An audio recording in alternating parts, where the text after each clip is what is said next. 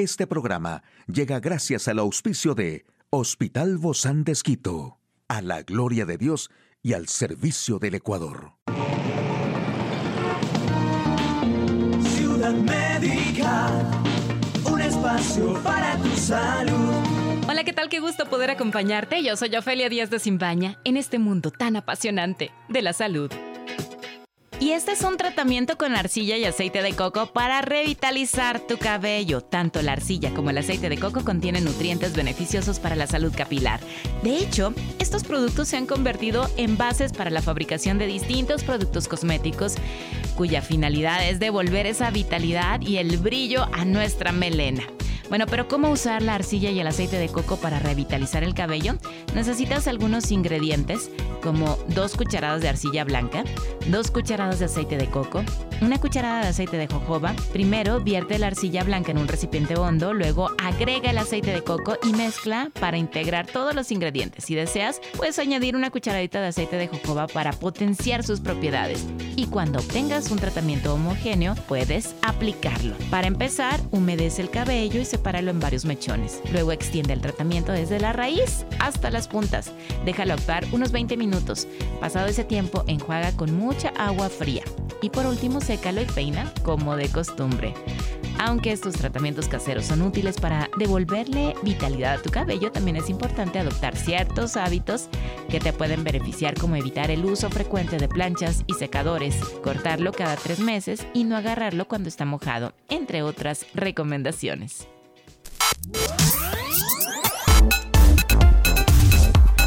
Detalle de la información más actual en el campo de la salud, consecuencias de la violencia en la crianza de niños y adolescentes, según la UNICEF.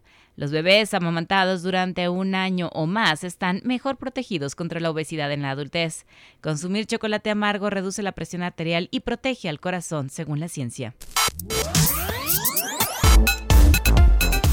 De acuerdo con la UNICEF, cuando los niños y adolescentes reciben castigos físicos, experimentan miedo y terror frente a los golpes. Tras el golpe, los niños y los adolescentes no solo sienten dolor físico, sino también dolor emocional.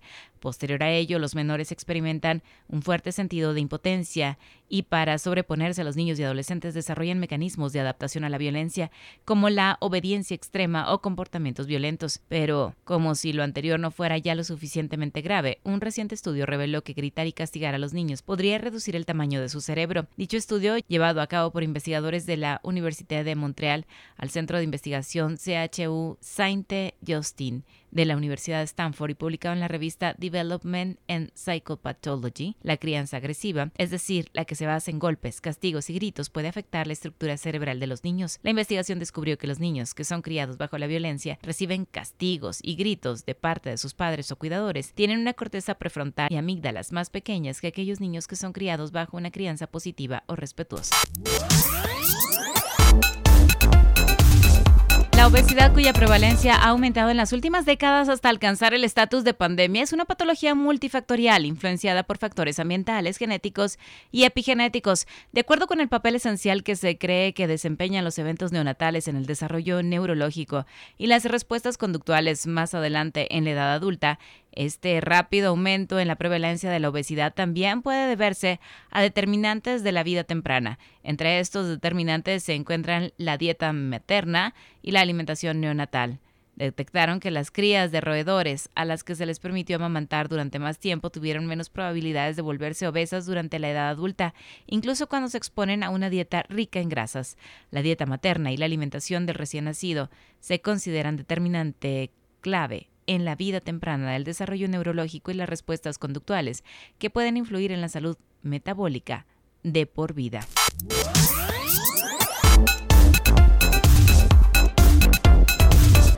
La próxima vez que se te antoje algo dulce, opta por el chocolate amargo. Los científicos descubrieron que los flavonoides antioxidantes presentes en el cacao pueden mantener el corazón sano al reducir la presión arterial. Lo hacen manteniendo elásticas las paredes de los vasos sanguíneos, lo que permite que la sangre fluya más fácilmente por el cuerpo. El chocolate con leche sigue sin ser una buena idea porque tiene un alto contenido en azúcar y puede contener tan solo un 25% de cacao, pero el chocolate negro puede tener hasta un 90% de fuerza. Un estudio de la Universidad Surrey en Guildford, Inglaterra, descubrió que las personas que tomaban suplementos de cacao tenían la presión arterial más baja y los vasos sanguíneos más laxos en tres horas.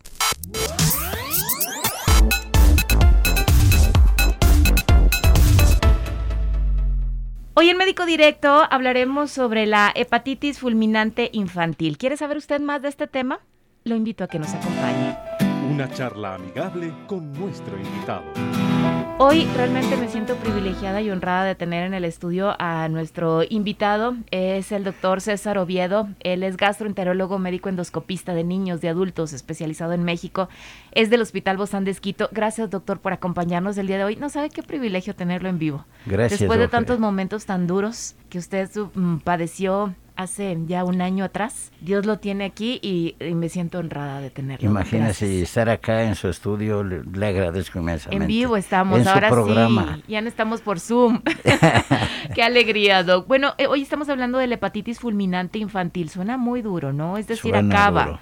acaba totalmente. ¿Qué es esto y desde cuándo se están viendo estos casos? Verá, el 15 de abril más o menos de este año, eh, desde Inglaterra comienzan a reportarse eh, la presencia de algunos pacientes menores de 14 años con hepatitis, pero muchos de ellos evolucionaban de manera fulminante, quiere decir dos, tres días, iban al coma, a la encefalopatía y se morían. Pero como ellos están en un medio totalmente desarrollado donde pueden hacer uso de un trasplante hepático, una buena cantidad de niños fueron parámetro para para trasplante hepático y se salvaron algunos, otros tampoco se beneficiaron del trasplante, otros post trasplante cayeron también con el mismo virus. Eh, no sabemos qué es, no sabemos si es un virus, si es un tóxico, qué, qué será. Resulta que viene el cuadro de hepatitis como cualquier cuadro de hepatitis normal, con un malestar general, dolor de cabeza, de pronto ojos amarillos, deposiciones blancas,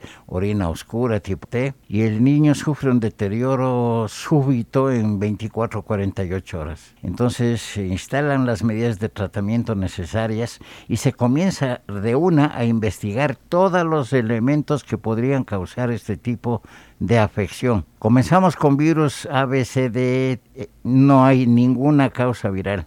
Entramos a los virus raros, mononucleosis, herpes, etcétera, etcétera. No hay ninguna causa de un virus causante de la hepatitis.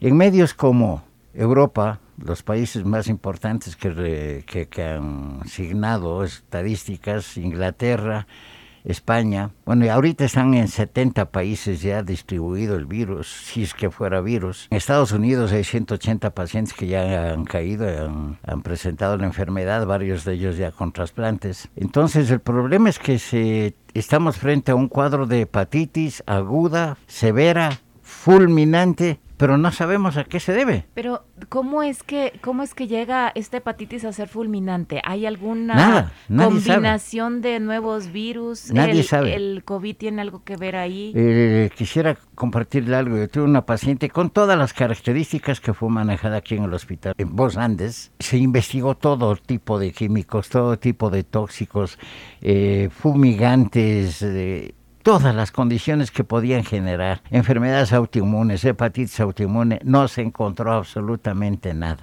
La niña clínicamente llegó a tener grados de encefalopatía hepática, o sea, estaba con insuficiencia hepática aguda, severa, grave, pero poco a poco fue saliendo, lo saqué uh, de la parte hepática, la niña salió bien librada, se fue con el alta a la casa y a las tres semanas presentó un cuadro diferente de una complicación hematológica. Y ¿De la sangre es esto? Sí, de la sangre. O sea, eh, no sé si es un factor químico, biológico. O sea, salió de una cosa y cayó en otra eh, más grave todavía. Esto es la hepatitis fulminante, porque, porque la hepatitis es, es ese adenovirus. Sí, sí, es que es un virus. O sea, la hepatitis es un virus, puede ser aves, C, D, E, los más comunes agudos, A, Básicamente el virus A en poblaciones como la nuestra que no disponemos de condiciones sanitarias adecuadas, este tipo de virus se hace epidémico o eh, aparece especialmente en las temporadas donde hay mucha congestión de personas. Regularmente, Doc, para yo tenerlo bien claro, es el consumo de agua de bebida contaminada. Contaminada. Eh, Eh, por es eso un- se da la una transmisión oral fecal. Sí, pero esta, que es una hepatitis fulminante, eh, tengo aquí en mis notas una insuficiencia hepática muy aguda. Es muy Y severa. Es muy grave. Es que el, el asunto es de que todas estas son agudas, pero Puede ser mortal inclusive, evolucionan en dos, tres días. En una semana el niño está curado sin ningún problema, el niño de- del- de la- del asiento de al lado, los compañeros de la escuela, del grado, dan permiso porque todos están con hepatitis, pero nadie se muere. En cambio, el caso actual es una hepatitis viral aguda severa de origen desconocido y que llega a ser fulminante y mortal. Ahora, ¿qué podemos hacer para contrarrestarla? Porque Dos yo creo que cosas, aquí la única, más la única. La mejor cosa que podemos hacer es vivir en época de pandemia y mantener los cuidados de la pandemia. Lavado de manos y mascarilla, por Dios, lavado de manos y mascarilla. Porque yo me he dado cuenta que nos estamos olvidando eso. Eso que hemos aprendido por dos años fuertemente, ya nos otra vez nos lavamos las manos así como antes, ¿no? Tarracatacatá. Ya no cantamos el cumpleaños feliz ni nada, nos olvidamos. Nada. Y en muchas ocasiones la gente también se molesta cuando uno le pide que, se, que use la mascarilla. ¿no? La gente no tiene conciencia de, de la obligación de utilizar la mascarilla, pero nos expone a todos, ellos nos exponen, nos exponen a todos. Escuché a un doctor en la CNN decir hay que hacer conciencia social, de la cual no somos conscientes, No a pesar de, lo que, conscientes. de todo lo que hemos vivido. Haga cuenta lo que es venir una marejada en el Escaret. Y siquiera la mitad de gente no usaba mascarilla.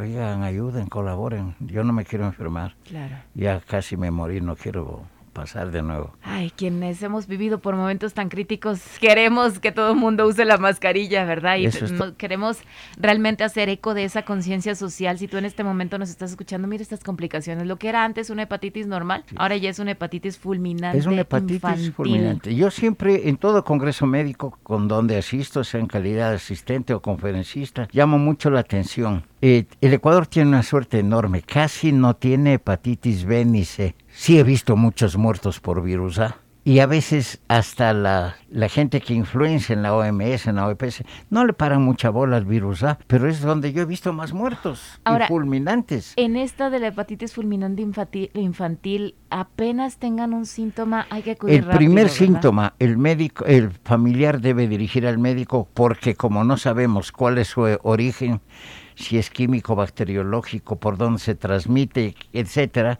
hay que llevar al médico a hacer exámenes y determinar la severidad del compromiso hepático de manera temprana. En una hepatitis normal, el mismo cuerpo puede combatir la infec- infección. El, organismo se encarga de limitarle.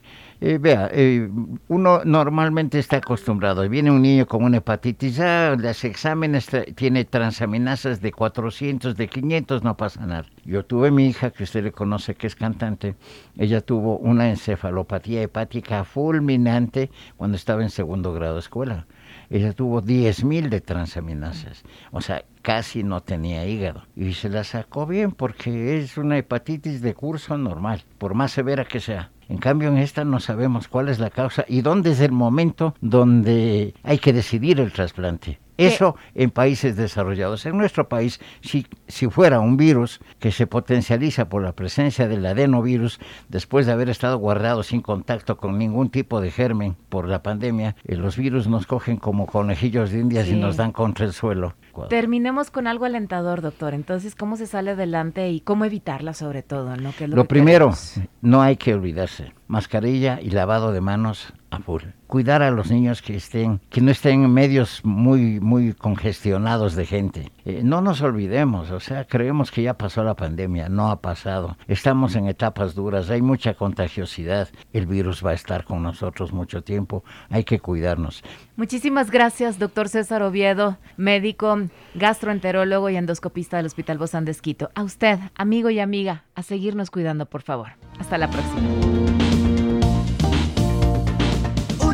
Puedes escuchar de nuevo este programa en radio hcjb.org. Este programa llegó a usted gracias al gentil auspicio de Hospital Bozán de Esquito, a la gloria de Dios y al servicio del Ecuador.